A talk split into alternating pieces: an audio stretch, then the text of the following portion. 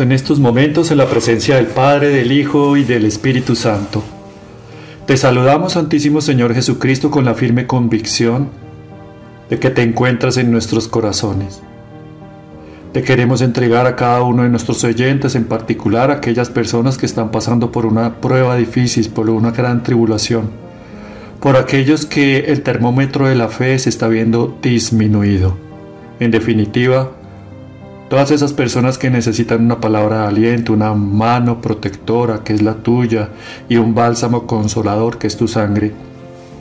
Te queremos pedir por aquellos que se sienten solos, aquellos que están privados de la libertad en alguna montaña o en alguna cárcel, aquellos que han perdido sus bienes de fortuna y están desesperados por llevar el sustento a sus hogares, por aquellos que están en alguna cama en un hospital, en sus camas, enfermos, atendidos por sus familiares o el cuerpo médico, por aquellas personas que en estos momentos están necesitando de tu gracia y bendición.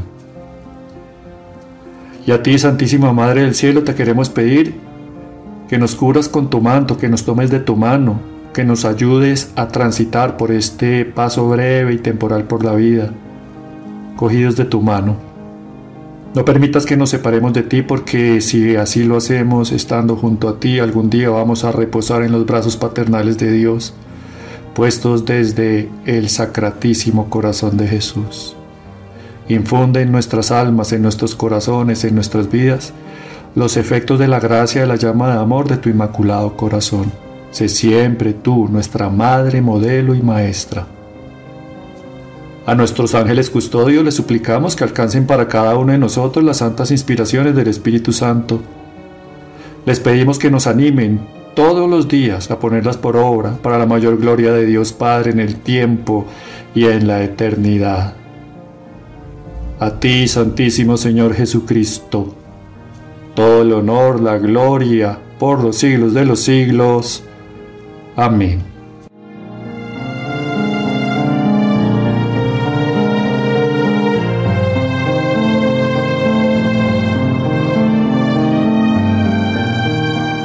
¿Cómo están queridos amigos que en este momento están oyendo estas palabras, esta reflexión en voz alta? que es para la edificación de la iglesia a través de nuestra propia formación. Alguna vez le oí al padre Ernesto María Caro, él tiene inclusive un canal en YouTube, Evangelización Activa, él es sacerdote exorcista de la AIE, Asociación Internacional de Sacerdotes Exorcistas, pero también es mariólogo, teólogo, filósofo hizo una estadística antes de pandemia, inclusive, imagínense, hoy en día es peor. Decía que el 100% de los católicos del mundo, solamente el 17% van a misa. En esa estadística, vuelvo y repito, de ese 17% de los católicos que asisten a misa, solamente el 50% comulgan, es decir, el 8%. Y de ese 8%, solamente el 25% se forman, es decir, el 2% de los católicos del mundo se forman. Por eso la crisis de fe y la mutación de tantos católicos a otras iglesias de diferente denominación, inclusive a ideologías, como por ejemplo las de la nueva era. Entonces, católico ignorante, seguro, ya tú sabes. Entonces la Radio María pues tiene estos programas para la edificación de la comunidad, del pueblo fiel que bien así la escucha y la sintoniza, pero también es para la formación, para hacer eco y ser consecuentes del postulado paulino. Fórmense para que puedan dar testimonio de la fe que dicen tener. ¿Tú tienes fe? Sí. Bueno, entonces la fe se demuestra con obras, sí, pero también la fe hay que explicarla, hay que exponerla, y hay que edificarla en los demás porque pues definitivamente nadie se sana y se salva solo. Como lo decía alguna vez el oía Monseñor Munilla, obispo de España, él decía, nosotros nos salvamos en racimo, es con un grupo familiar, social, comunitario, laboral, qué sé yo. Entonces hay que alentar a las comunidades porque la fe se tiene que ir transmitiendo. Yo me acuerdo que una vez Monseñor Sipols contaba que cuando estaba precisamente de seminarista en Antioquia, hicieron un ejercicio.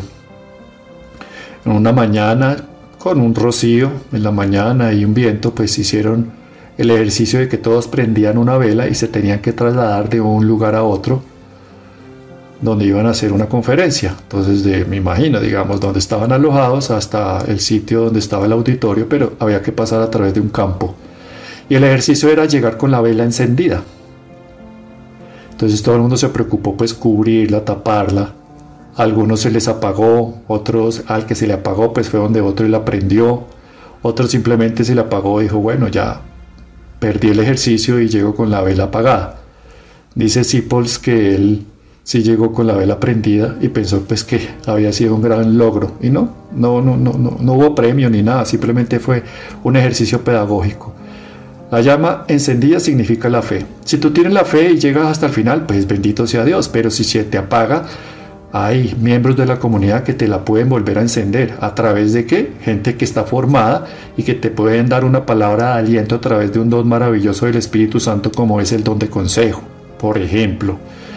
Pero el que se le apaga la fe y sigue transitando en este valle de lágrimas tan breve y temporal como lo es la vida y llega con su vela apagada, pues hey, ya estamos en problemas porque pues de pronto no solamente el termómetro de la fe se ha apagado, sino las obras no son nutridas y también el amor no se puede, no se puede ejercitar en una forma elocuente en los demás.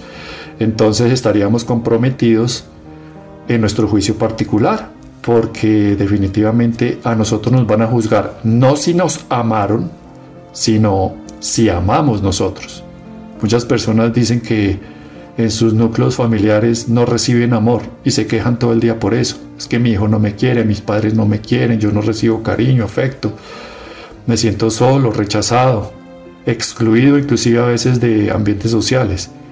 Y esa no debe ser una queja. Si tú no tienes o no sientes que estás recibiendo amor, pues da amor. Da amor, ya no lo enseñó San Juan de la Cruz, donde no hay amor, siembra amor y cosecharás amor. Madre Teresa Calcuta. Madre Teresa Calcuta dice, del silencio nace la oración, de la oración nace la fe, de la fe brota el amor y del amor se desprende el servicio. Si nos damos cuenta en esta seguidilla de palabras, el servicio comenzó con el silencio. El silencio. San Ignacio de Loyola dice que lo que más nos separa del amor de Dios son tres cosas. La primera es muy evidente, el pecado. Si caemos en pecado mortal, nos separamos de Dios. Y el pecado mortal es algo que está con pleno conocimiento, pleno consentimiento y que la materia sea grave, es decir, consignado en el decálogo, los diez mandamientos. Pleno conocimiento, yo sé que lo que voy a hacer está mal. Pleno consentimiento, yo sé que aunque eso está mal, voluntariamente lo hago. Y que la materia sea grave, o sea, alguno de los diez mandamientos. Ahí hay un pecado mortal. Eso me separa del amor de Dios. Lo otro que dice San Ignacio de Loyola es que me separa el amor de Dios es el temor, pero no el temor por el miedo en sí mismo, sino el temor el, a cumplir la voluntad de Dios. Porque definitivamente la voluntad de Dios es exigente. Muchas veces Dios nos pide cosas que rebasan, o sea, superan nuestras fuerzas naturales. Y qué bueno que sea así. Porque cuando Dios me pide algo que supera mi capacidad humana, quiere decir que le estoy dando espacio para la acción de Dios en eso que me está pidiendo.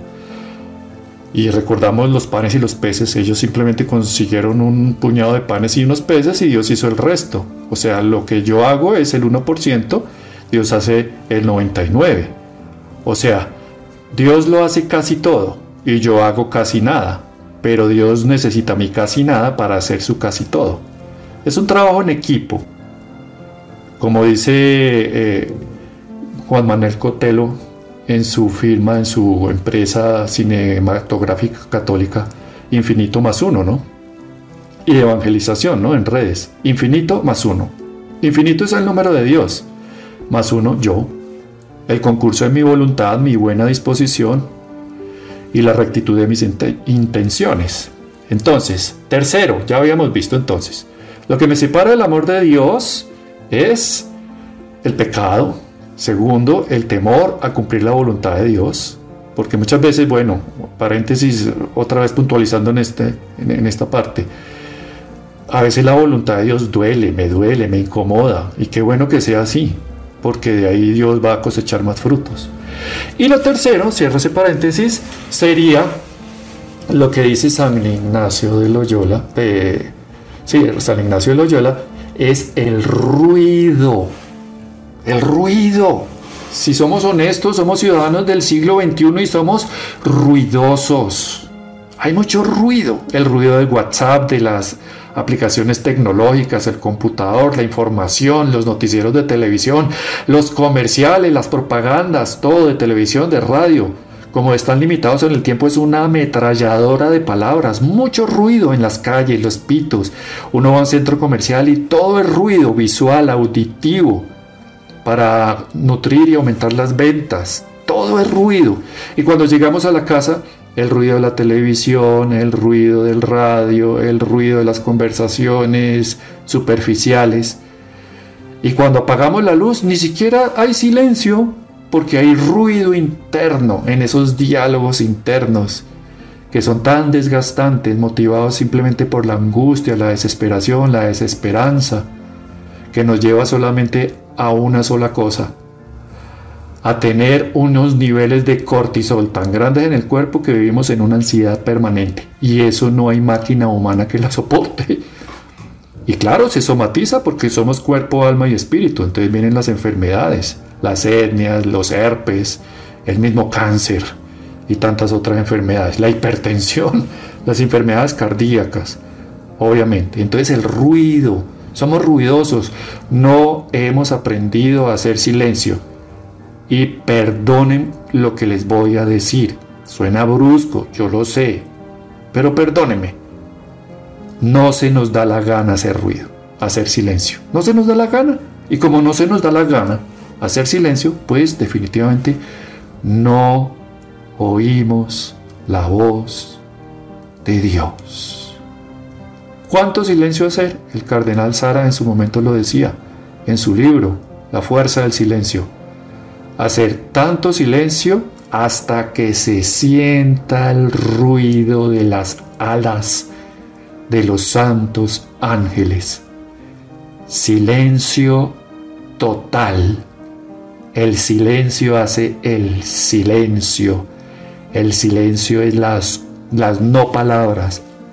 El sentimiento unido al sentimiento de Dios en una extraña quietud, como lo dicen los místicos del padres del desierto. Entonces todo empieza con el silencio. El silencio ya me lleva a la oración. La oración la Virgen lo dice, lo dice en en tantos mensajes, siempre habla de la oración. Mis niños, hoy los invito a la oración. Que la oración sea el centro de vuestras vidas. Gracias por responder a mi llamado. Hoy mis niños los quiero invitar a la oración. Que la oración sea la alegría cotidiana de vuestros días. Gracias por responder a mi llamada. Y así sigue una seguidilla de mensajes en esa misma línea de, exposición de sus mensajes. Luego ella dice, oren, oren, oren. No tengo nada más que decirles. Y llega un mensaje y lo aclara absolutamente todo y se vuelve diáfano a nuestro entendimiento. Cuando dice, mis niños, cuando yo les digo, oren, oren, oren, no les estoy diciendo que aumenten el número de oraciones, sino que tengan un deseo continuo de Dios. ¿Qué está diciendo con esto la Santísima Virgen María, Reina de la Paz en Medjugorje? No nos está diciendo que hagamos oración, sino que seamos oración. Todo es oración. Dormir es oración, trabajar es oración, descansar es oración, comer es oración, hacer nuestro aseo personal es oración, trabajar es oración, caminar es oración, transportarnos es oración, educarnos es oración, estar en un ambiente familiar es oración, en un ambiente político también es oración, porque la oración también cabe en la política. La oración permea todos los ambientes del ser humano. Entonces del silencio nace la oración. De la oración brota la fe. Y en la fe creemos en Dios, que ya está muy bien, pero también confiamos en Dios. Confiar ya tiene la palabra indexada de fe. Confiarme de Dios, o sea, tener mi seguridad en algo o en alguien. Eso es confianza. En este caso, mi seguridad estaría puesta en Dios.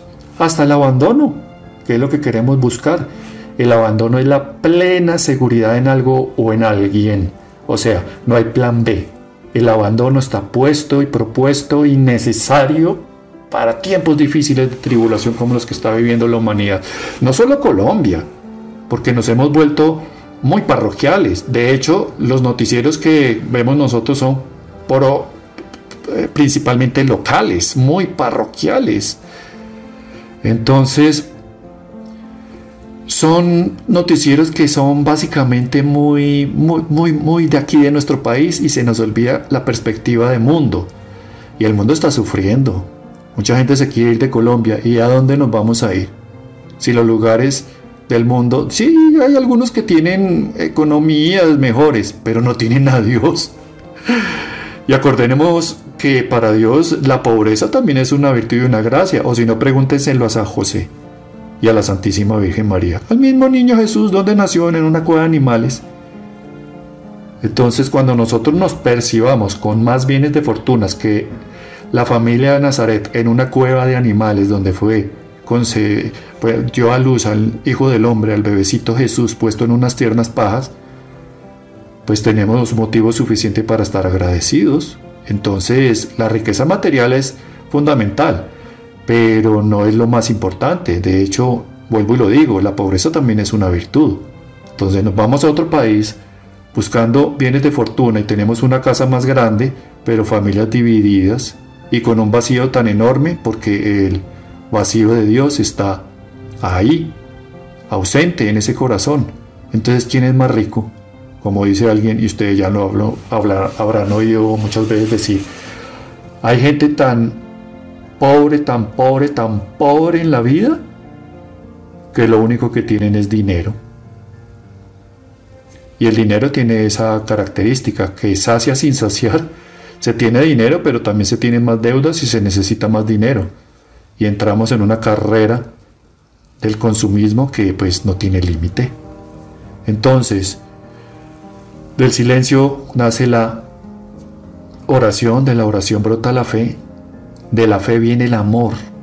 Entonces, si ya tenemos confianza en Dios y vemos que Dios no tiene amor, sino que es amor por definición, Él mismo lo dijo, yo soy amor, Dios es amor, lo dice San Juan, entonces vamos a ver que lo más importante en la vida es eso, aprender a amar, porque la vida es un instante entre dos eternidades. Un instante que dura un femtosegundo, ya lo vamos a ver. ¿Y cuáles son las dos eternidades? La primera eternidad es cuando Dios escogió fecha, día y hora para que yo fuera ciudadano de este tiempo, hijo de esta historia. O sea, no es casualidad que yo esté viviendo en este momento. No podemos estar en una postura inferior a las expectativas que Dios ha puesto y depositado como gracia en cada uno de nosotros. Luego viene un instante. Esta vida dura un femtosegundo. ¿Qué es un femtosegundo? Eso es de la industria militar y también médica, del rayo láser. En las cirugías de rayo láser se utiliza esos rayos que tienen una velocidad de un femtosegundo, o se mide en femtosegundo. Un femtosegundo es la mil billonésima parte de un segundo. O sea, en un segundo hay mil billones de femtosegundos. Entonces, en contraste, hay tantos femtosegundos en un segundo como segundos hay en 100 millones de años. Eso es lo que dura la vida en esta tierra, un femtosegundo. Nada, nada. Es un suspiro, menos que un suspiro, porque un suspiro dura más que un femtosegundo. Y nosotros estamos tan arraizados en esta tierra temporal, en una postura tan inmanente. O sea que pensamos que solo lo que hacemos acá es lo que sirve y se nos olvida cosechar para la vida eterna. ¿Y cuál es la vida eterna definitiva? Si la primera ya lo describimos, es cuando Dios me pensó, la vida eterna son los brazos paternales de Dios en un arrullo permanente, perenne y eterno. Entonces definitivamente este femto segundo de vida que tenemos es para preparar la eternidad definitiva, porque el hombre no fue creado para la tierra, sino que fue creado para el cielo. Y la tierra es una escuela de amor, con un único maestro y con un catálogo de maestros auxiliares en la cabeza la Santísima Virgen María y San José. Y el único maestro es Jesús, Dios, amor. Y la vida, el mundo alejado de Dios sí que ha dado su cátedra y no solamente la ha impartido, sino la que la ha gritado a través de las redes sociales. Es mediática, y nos han enseñado a odiar. Y esa cátedra sí que la hemos recibido y sí que la hemos aprendido. Pero la cátedra que en susurros inefables a través del Espíritu Santo es impartida en cada corazón, como no hacemos silencio, no la escuchamos y no la aprendemos. Hemos venido a aprender a amar. Y nos cuesta mucho porque sabemos y percibimos que no hay amor sin sufrimiento, así como no hay odio sin tormento. El que ama está llamado a sufrir porque el amor es una experiencia martirial. Martirial porque definitivamente primero que todo tenemos que hacer morir a nuestro yo. Es una mortificación constante. Y de ahí viene la palabra mortificación, de hacer morir. ¿Y quién es el primero que se revela y se resiste a morir? Pues nuestro yo, nuestro yo falso, porque el que quiere florecer es el yo verdadero, que es la imagen de Dios puesta en nosotros. Siempre decimos que somos imagen y semejanza de Dios. Imagen en el caso del entendimiento, de la inteligencia, pero semejanza en la capacidad de amar. Por eso el amor no es un sentimiento sino una decisión. Como decía San Bernardo de Claraval, amo porque amo, amo por amar. Y dicho en colombiano, vuelvo y les pido licencia, y no es una licencia definitivamente poética, amo porque se me da la gana. Así de sencillo, así de simple, pero a la vez así de complejo. Entonces, del silencio nace la oración, de la oración brota la fe, la confianza, el abandono. Y de la fe, la confianza y el abandono nace el amor. Y del amor se desprende el servicio, el servicio, el servicio. Y cuando nosotros estamos sirviendo, pues nos damos cuenta que como lo dijimos en esta amplia exposición, brota de el silencio y la oración y viene todo lo demás. Y una pedagoga magnífica porque no lo dijo con palabras sino con hechos, con su testimonio de vida, mostrándonoslo para que lo imitemos, es la Santísima Virgen María. Entonces en este momento vamos a hablar precisamente de eso, del servicio de la Santísima Virgen María en medio de nosotros, sus hijos.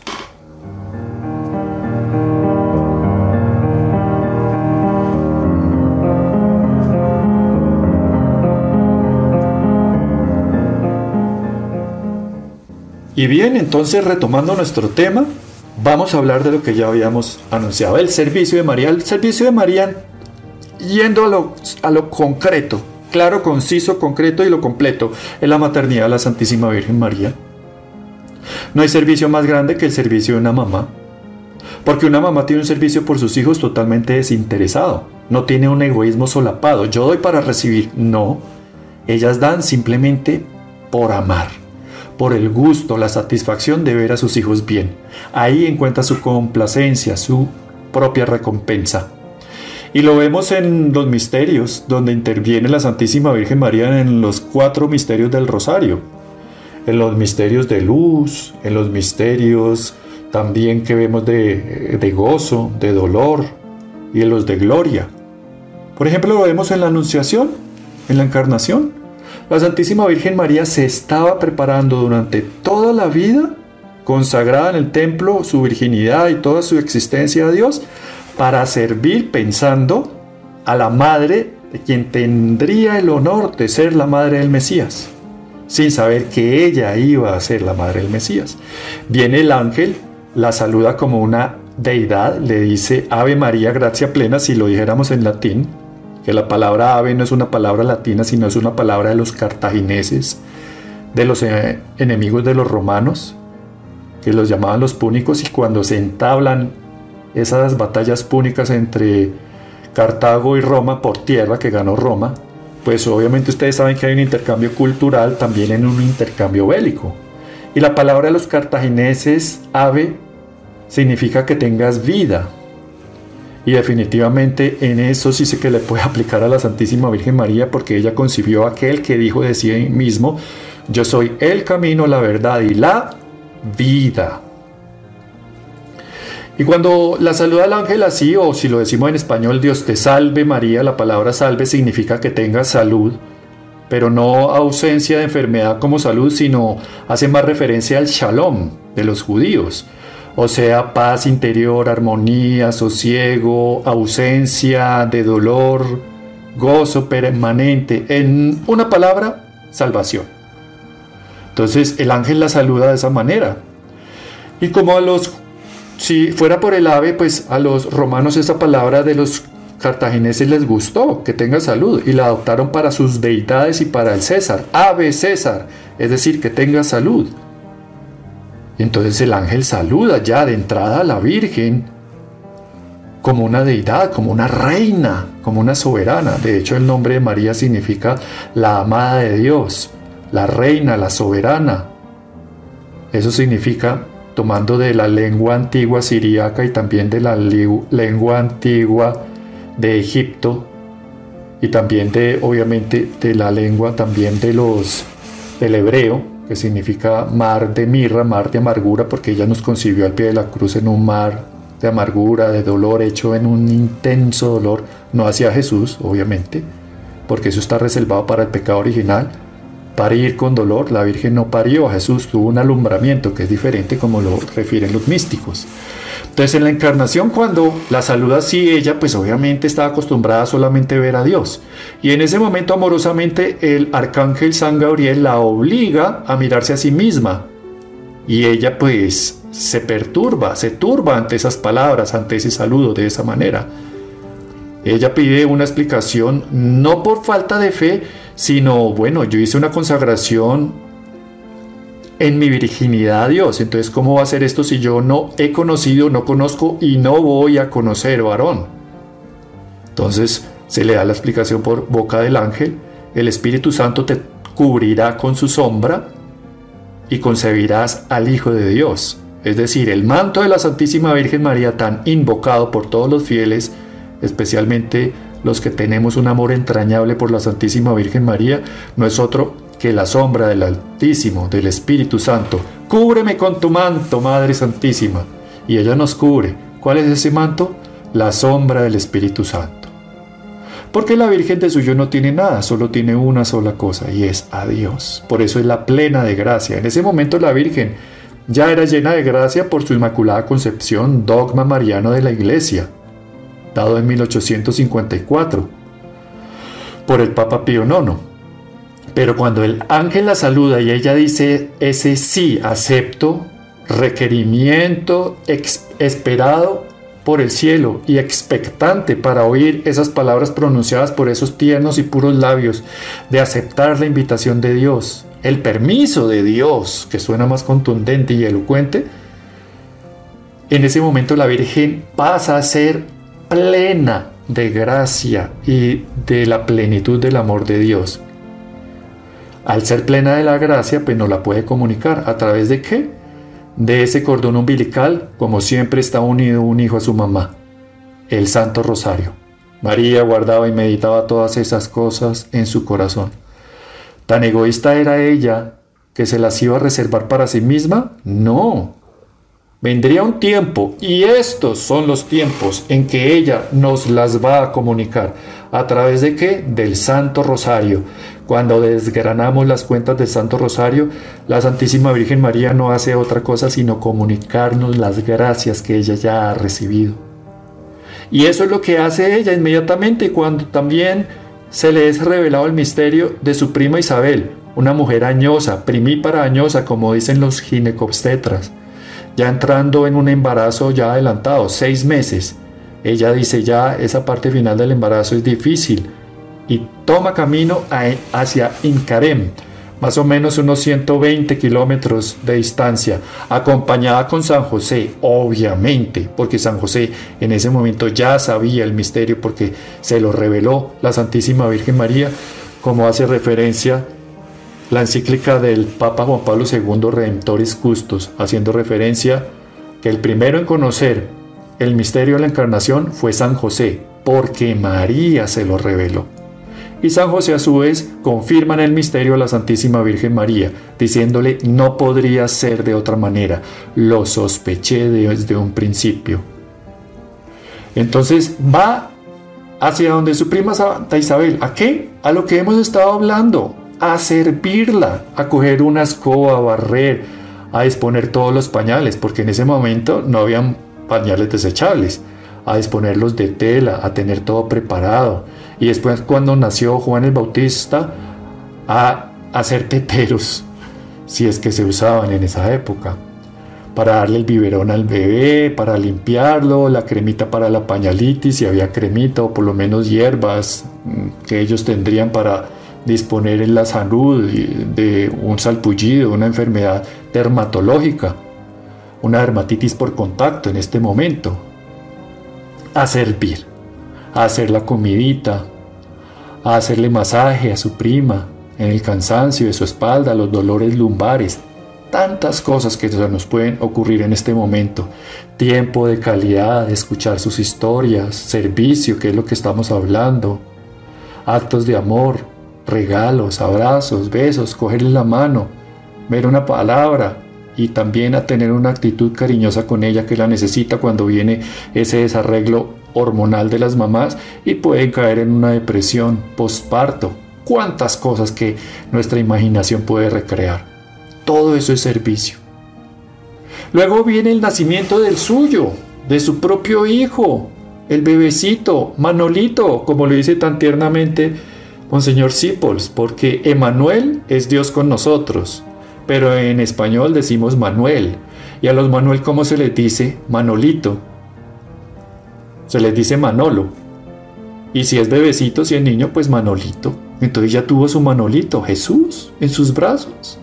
Y ella entra a esa gruta de animales cuando ya sabemos que fueron cerradas todos los portales, todas las puertas de los hostales y les alquilaron porque no fue prestado, como lo dice referentemente las revelaciones privadas. A ellos se los alquilaron por unas monedas y ella coge todas esas pajas que tienen excremento, orines, telarañas, bichos, abrojos, humedad, y las va separando y va escogiendo las que están secas, mullidas, frescas y secas.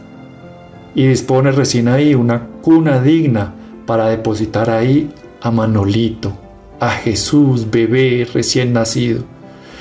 Y el primer servicio del niño es abrazarlo, porque los niños sufren de hipotermia y con su calor, con su cuerpo, lo envuelve en pañales, lo envuelve en sus mantos y lo atesora en su pecho para que sienta no solamente el calor, sino también los latidos de su corazón, los cuales han latido desde el inicio de la concepción al unísono con el de Jesús. Por eso San Juan Eutes tan tiernamente dice, el corazón de Jesús y María, uno solo, uno solo, no son dos, es uno solo. Y laten al unísono en unidad, uno solo, un solo corazón. Luego, ellos tienen que huir a Egipto, ya lo sabemos, aunque no están en los misterios del Rosario convencional, sí que está en los misterios de los dolores de la Santísima Virgen María. Y como lo dice esa aparición de Kibejo en Ruanda, a Marie Claire Mujangango, aparición de 1981 hasta 1989, que tuvo tantas profecías, especialmente por ejemplo ese genocidio de Ruanda del 94, donde murieron más o menos 800 mil personas. Alguien habla de un millón, que bien pudo haber sido así. También se revela y se retoma nuevamente la importancia de los dolores de la Santísima Virgen María, esos siete dolores en ese santo rosario de los dolores de la Virgen. Pues ahí en ese misterio, en la meditación que revela la Virgen, se habla que en la huida de Egipto, pues uno de los principales dolores de la Virgen es ver cómo su hijito, el bebecito Jesús, temblaba de frío y de hambre, lloraba. Eso le produjo un intenso dolor a la Santísima Virgen María. Y claro, es un dolor eminentemente materno. Eso lo, lo saben solamente las mamás. Y sí que lo puede expresar con elocuencia amorosa la Santísima Virgen María, porque ella es la más dulce, la más tierna y la mejor de las madres. Pasa esa vida oculta ya, tres años, tres años y medio, regresan, el niño va creciendo en estatura, gracia y belleza delante de los hombres y el niño se pierde en el templo. Y cuando se pierde en el templo, pues viene cuando lo encuentran, eh, después de esa huida a Egipto, las palabras del profeta Simeón antecedieron a ese encuentro. Las me voy a volver un poco porque creo que me salté. La huida de Egipto produce después de eso, antes de eso, perdón, pues la presentación del niño en, el templo. Vuelvo, doy un paso para atrás. Voy a rebobinar un poquito el cassette, como lo hacíamos los ochenteros y devolvíamos el cassette con un esfero kilométrico para entrar en el, en el tema y no habérmelo saltado porque me lo iba saltando, para no, que no quede una pieza suelta volando por ahí. Después del nacimiento viene la presentación del niño Jesús en el templo y se lo presentan ante el profeta Simeón. Y hay una profetisa, Ana, esa profetisa Ana, muchas veces no hablamos de ella. Y dice el texto que ella servía a Dios con ayuno y oración. Entonces, desde esa perspectiva, nadie puede disculparse de no servir a Dios. Ay, no es que yo no tengo plata, es que yo no tengo conocimiento intelectual, es que yo no me he preparado, es que yo no sé hablar. Miren, la profetisa Ana servía en silencio como con oración y ayuno. Y ese sí que es el principal servicio que nosotros le podemos dar a la Iglesia Universal. Nuestra oración y nuestro, ayuno ofrecido para la economía de gracia de la Iglesia que está pasando por una gran tribulación. Eso es un intangible, eso no tiene precio, eso no se puede comprar. El único que lo puede pagar es Dios con óvulo de gloria y salario de óvulo de gloria en el cielo. Entonces en esta presentación pues ya dice la profecía del profeta Simeón. Este niño está puesto para que muchos caigan y muchos se levanten en Israel. Y a ti te digo, una espada de dolor atravesará tu alma para que queden al descubierto los pensamientos de muchos corazones, es decir, de todos. Por eso en ese instante la Santísima Virgen María, y especialmente cuando se cumple esta profecía al pie de la cruz, puede estar en el pensamiento más íntimo de todos los seres humanos del mundo. Se le dio ese privilegio, no así por ejemplo a los santos ángeles. Mi ángel de la guarda, San Miguel y San Gabriel y San Rafael no pueden llegar directamente a mi pensamiento, ellos llegan en Dios, sí que llegan, pero en Dios, no directamente. En cambio, la Santísima Virgen María sí se le da ese privilegio de llegar directamente a mi pensamiento, y no podía ser de otra manera porque la maternidad no se puede ejercer a distancia, necesita la presencia de la madre. Por eso este privilegio y también el dogma de la asunción, como más adelante lo tendremos que meditar un poco más. Entonces ahí sí, ya retomamos el sitio donde íbamos, la vida de Egipto, y ya cuando se instalan en esa vida oculta de 30 años, mire que esto pasa tan desapercibido, y es muy elocuente. Lo principal, los acontecimientos más grandiosos en nuestras vidas, nadie los va a conocer, pero Dios sí. Nosotros tendemos, vamos a tener un cuarto de gloria, de pronto, público en la vida. La vida pública de Jesús fueron tres años, pero su vida oculta fueron 30 años. O sea, nuestra propia santificación se va a dar en lo oculto, en lo callado, en lo escondido, en lo silencioso, en esos servicios que hemos hecho cuando nuestra mano derecha la ha hecho, pero la izquierda no se ha dado por enterada. Entonces es muy importante esto que básicamente se, predica muy poco y en la vida oculta de Jesús. Simplemente decimos, no sabemos lo que sucedió, pero sí lo intuimos. Para eso se nos dio la imaginación, la fantasía, la reflexión personal, desde la espiritualidad. O sea, la vida oculta de Jesús estuvo impregnada de olor a acerrín, ayudando a su papito José, ayudando a su mamá en la cocina, los quehaceres, jugando con niños y siendo buen ejemplo, ya dando el ejemplo del Evangelio. ¿Cómo? Predicándolo con sonrisas, con abrazos, con ternura, con perdón, con comprensión, con bondad, con mansedumbre, etcétera, etcétera, etcétera. Todo eso lo vivió en esa vida oculta. Entonces nuestra vida oculta está puesta y dispuesta para nuestra propia santificación. Porque un acto heroico por la fe, muy seguramente en muchos de nuestros casos, nunca va a llegar. Entonces la sumatoria de esta vida cotidiana, ofrecida a Dios de esa manera, va a ofrecer un ramillete de flores a Dios que va a ser el buque de nuestra propia corona en nuestra propia santificación personal, que no es otra cosa sino el intento de alabar, de someternos a la voluntad de Dios, de glorificarlo, de rendirle un homenaje con nuestra propia existencia. Y eso después viene entonces el hallazgo del niño Jesús en el templo. Ustedes saben que el niño Jesús se pierde en el templo porque cuando se devolvieron las dos caravanas, una iban los hombres, otra iban las mujeres, los niños iban con las mujeres, pero los adultos, ya hombres, iban con los hombres. Como Jesús estaba en ese límite de edad de los 12 años, que era el límite de edad para ser adulto, miren, antigua Palestina, 12 años. Hoy en día nuestros jóvenes llegan a ser adultos más o menos a los 45 años porque nosotros nos hemos encargado de tirarnos la tarea.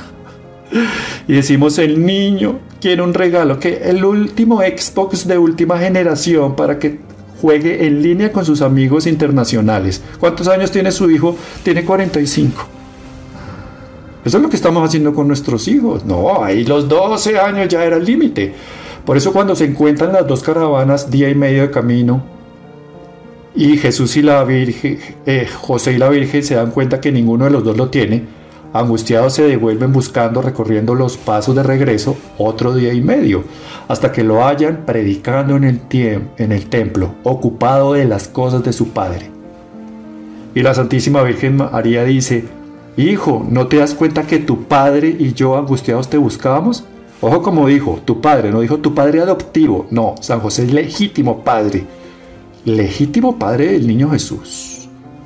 Porque a mí me han enseñado los que no han podido concebir y tienen hijos adoptados que la única diferencia es que desde la naturaleza se concibe en el vientre, pero desde la adopción se concibe en el corazón. Es lo mismo, el amor no sufre mudanzas, el amor se sigue multiplicando. O sea, San José, por requerimiento divino, es legítimo padre de Jesús y es la cabeza de la familia de Nazaret. Por eso en el cielo, San José no pide, Ah, San José ordena. Amorosamente hablando se entiende. Entonces, dice el texto que desde aquel día el niño les estuvo sujeto.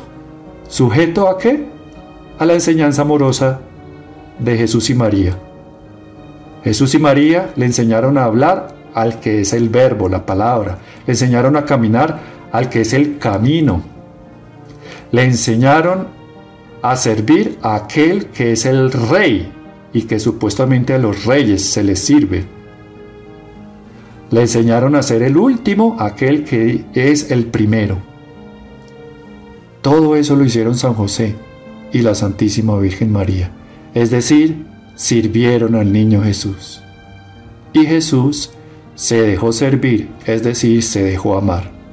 Y en el intento también los sirvió a ellos, amándolos, e instruyéndolos con esa sabiduría preclara que en su momento Dios bien así tuvo que exponer, no solamente entre los doctores de la ley en el templo, sino también en la economía familiar, en esa iglesia doméstica, como es la familia de Nazaret, ejemplo de todos nosotros. Luego tenemos las bodas de Caná. La Santísima Virgen María siempre sirviendo, estaban todos divirtiéndose, comiendo, bebiendo vino y una mamá siempre está atenta a los más pequeños detalles. Ve que hay un movimiento, va, averigua, se acabó el vino, es decir, se acabó la alegría, se acabó la fiesta. Le dice a su hijo, no tienen vino, y él le dice, mujer, a ti y a mí que nos compete esto. Le dice, mujer, la eleva a las más altas cumbres de la universalidad, o sea, la nombra como se nombra en el Génesis, a la mujer. Es ella, o sea, la da ya a conocer desde las bodas de Canar. Cuando le dice mujer, todo el mundo la voltea a mirar. ¿Qué? ¿Por qué le dijo mujer? No se le decía mujer a nadie. Se le decía ima, mamá o imi, mamita, como se les decía a todas las mamás en la antigua Palestina, pero no se le decía mujer. Y ella va donde el maestro sale y dice, hagan lo que él les diga. O sea, lo introduce en adelantar esa obra, esa hora. Porque el primer milagro estaba reservado para un exorcismo, la liberación de un espíritu inmundo, pero no en las bodas de Caná. Entonces se hizo el primer milagro. Me imagino que si, si Jesús hubiera tenido un celular, llama a su Padre Celestial, Padre, ¿qué hago? Mira, mi mamá está acá como muy, muy, muy insistente, quiere que haga un milagro. Y el Padre Celestial, mira, yo no sé, pero tienes que obedecerla porque yo no me voy a meter en problemas. Ella es tu mamá y tienes que obedecerla. Pero entonces va donde la Virgen y dice, pero bueno, ¿qué vamos a hacer? Y yo no sé. Tú te pusiste a traer a, los doce apóstoles, a los tres reyes magos, a los 72 discípulos, al camello, a la burra, al buey, a todo el mundo y se acabaron el vino. La culpa es de ustedes, miren a ver qué hacen. Entonces en ese momento él va, hace llenar las tinajas hasta el borde y hace el milagro que todos conocemos.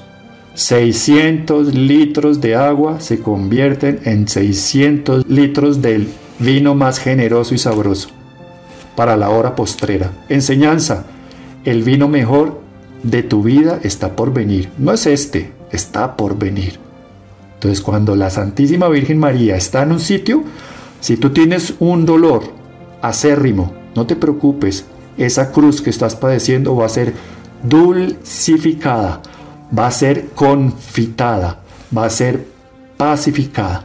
Y para mi gusto, Jesús adelantó su obra solamente por una intención particular, ver sonreír a su madre. Ahí él obtuvo su recompensa. Vamos a dejar hasta aquí porque el tiempo se nos va agotando, pero no sin antes elevar una ferviente plegaria al Padre del cielo, el Padre amoroso, al Padre misericordioso. Padre Celestial, gracias por la familia celeste, gracias por la Santísima Virgen María, porque en ella encontramos una Madre amorosa. Gracias por San José, en el cual también encontramos un Padre protector, un Padre que nos instruye reverentemente. Gracias por los ángeles del cielo, por nuestros hermanos mayores que ya nos han precedido en el cielo, por esa iglesia triunfante, por el catálogo de la vida de los santos, porque tenemos un santo que se puede adaptar a nuestra forma de ser, a nuestro temperamento y carácter. Gracias a ti mismo, Padre Celestial, porque sabemos que tú tienes esos brazos extendidos hasta que el último de tus hijos repose en ellos. A ti, Santísima Madre del Cielo, sigue asistiéndonos con el Espíritu Santo, porque el Espíritu Santo cuando es invocado en un corazón que ya previamente te ha recibido a través de nuestra consagración a tu inmaculado corazón, cuando te encuentra a ti, está tan prendado y enamorado de ti por ser su esposo amoroso, que toma asiento en ese corazón y nunca vuelve a salir de él.